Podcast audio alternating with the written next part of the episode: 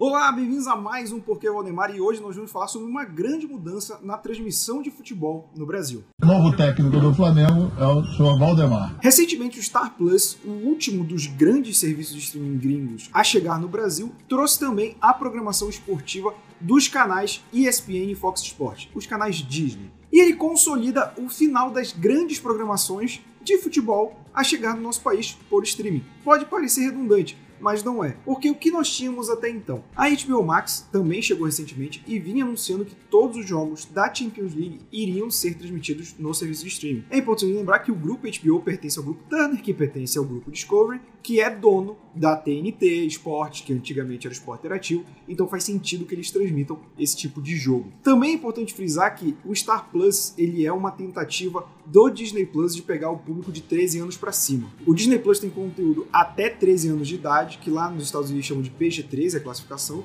e o Star Plus vem para suprir o conteúdo que a Disney é dona hoje, sendo dona da Fox também, acima dessa faixa etária. E com isso a gente chegou aos esportes. E como isso muda em relação ao que a gente tinha? Bom, primeiro, você acompanha esporte, esporte mesmo, futebol no geral, no Brasil é muito caro.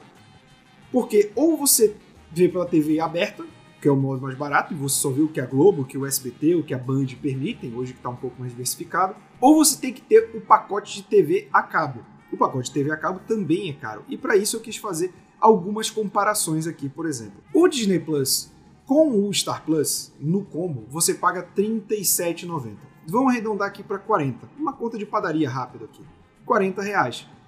Quando você assina o HBO Max, o HBO Max são 30. Você consegue desconto, mas vamos jogar 30. 70. Mas você quer ver o Brasileirão também. O Brasileirão é exclusivo do pacote Premier que é do Grupo Globo. E ele custa mais ou menos 70 reais. Eles fazem promoção de vez em quando, desce para 40, às vezes 80, então vamos jogar 70 aqui. Nesse total, temos aqui 70 reais com 70 reais, 140 reais. É muita grana por mês para você desembolsar para ver tudo. Mas, vamos botar em comparação. E eu falo isso porque, dois anos atrás, eu assinei um pacote de TV a cabo que você tinha que ter todos os canais de esporte. Falei, a minha prioridade é esporte. Não, mas o esporte só vem total com esse combo aqui. Ou seja, você não pode pegar um pacote que seja só Sport TV, ESPN e Fox. E aí os canais de TV aberta também que eles empurram. Não tem como. Eles não deixam. Para você ter tudo, você tem que assinar o pacote completo, que só não inclui, acho que HBO, Telecine, coisas do tipo. E aí você pega e tem que desembolsar, e eu estou falando disso, gente, dois, três anos atrás, 110 reais por mês, sem o pacote do Brasileirão, só para assistir esporte. Ou seja, se eu quiser considerar só o Sport TV e os canais Fox, eu tô pagando aqui o que eu pagaria 70 reais. E aí vamos lá, a gente tá aqui a 140 reais do que a gente estava falando. Se nos 110 que eu tinha na TV a cabo for querer comprar o pacote do Brasileirão, vai para quase 200. É caro, ainda é muito caro, mas é uma economia para quem só consome esporte. E é um plus, porque como eu falei, gente, 110 eu tava pagando no combo barato. Se eu pago o HBO Max comprando 30 reais, eu vejo a Champions League e eu ainda pego todo o pacote da HBO que seria me cobrado a mais no pacote de TV a cabo. Então eu acho que hoje é uma época muito boa para perder o poder de televisão. Lembrando um pouco aquela discussão que se teve quando a Globo perdeu os direitos do Carioca para a Record e recentemente algumas competições para a SPT, da, da democratização do esporte.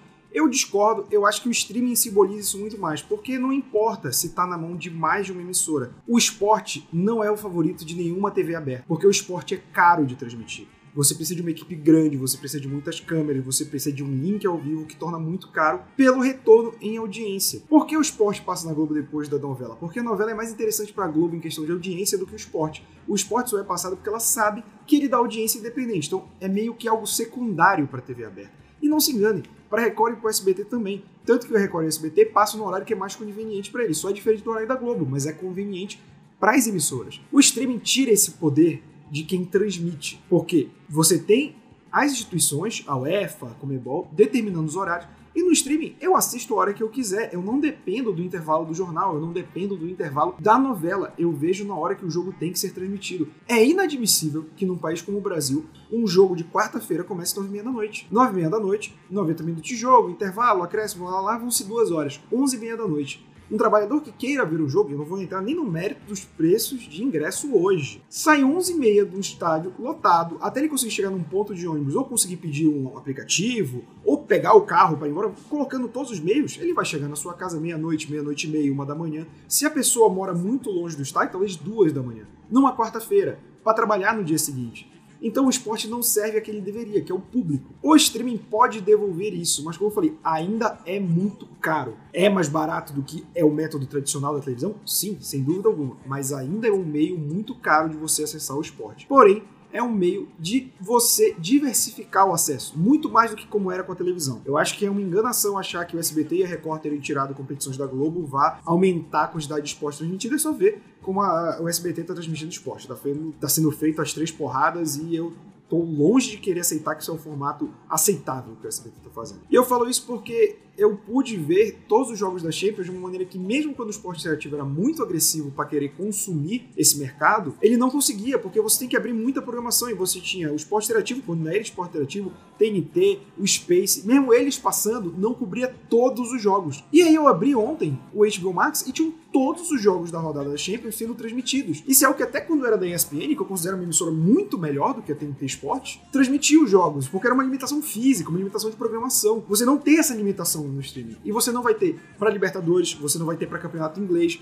Quem acompanha campeonato inglês sabe que tem muito jogo que você quer ver, mas por conta da grade, questão de audiência, não é transmitido, então você vai ter acesso, porque os direitos estão com o streaming. Então, eu acho que é um primeiro passo. Ainda é caro, ainda falta chegar em muita gente. O futebol é um esporte do povo e ele deve pertencer ao povo. Então, eu acho que tem que ter essa discussão de sim baratear o custo de streaming para as pessoas poderem assistir o esporte ou, caso seja necessário, até uma intervenção estatal, por exemplo, uma TV Cultura, pegar. Eu sempre sou favorável ao esporte chegar de maneira mais democrática para todo mundo. Então, se tiver que ser pela TV aberta, é a maneira mais fácil até do que a internet. Mas no cenário atual da internet, os streams parecem ser o futuro e acho que eles vão agregar muito para você poder assistir esporte e diminuir um pouco a força das TVs a cabo, que ainda são um serviço muito problemático no Brasil. Mas eu espero que isso seja uma boa solução. Né? A gente sabe que tem muita coisa que começa bem no Brasil e depois desanda um pouquinho. Mas esses foram meus dois centavos sobre esse assunto. Espero que vocês tenham gostado. Lembrando que a gente está aqui sempre que a gente pode comentando algum assunto de esporte. Assina o feed do podcast, assina o canal se você está vendo no YouTube e até a próxima.